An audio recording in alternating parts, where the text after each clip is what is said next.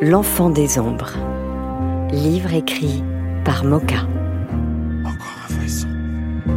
C'était au début de l'année que les ombres lui étaient apparues. Une nuit où, perdue, elle cherchait son dortoir. Et depuis cette nuit-là, et toutes les nuits, les ombres revenaient.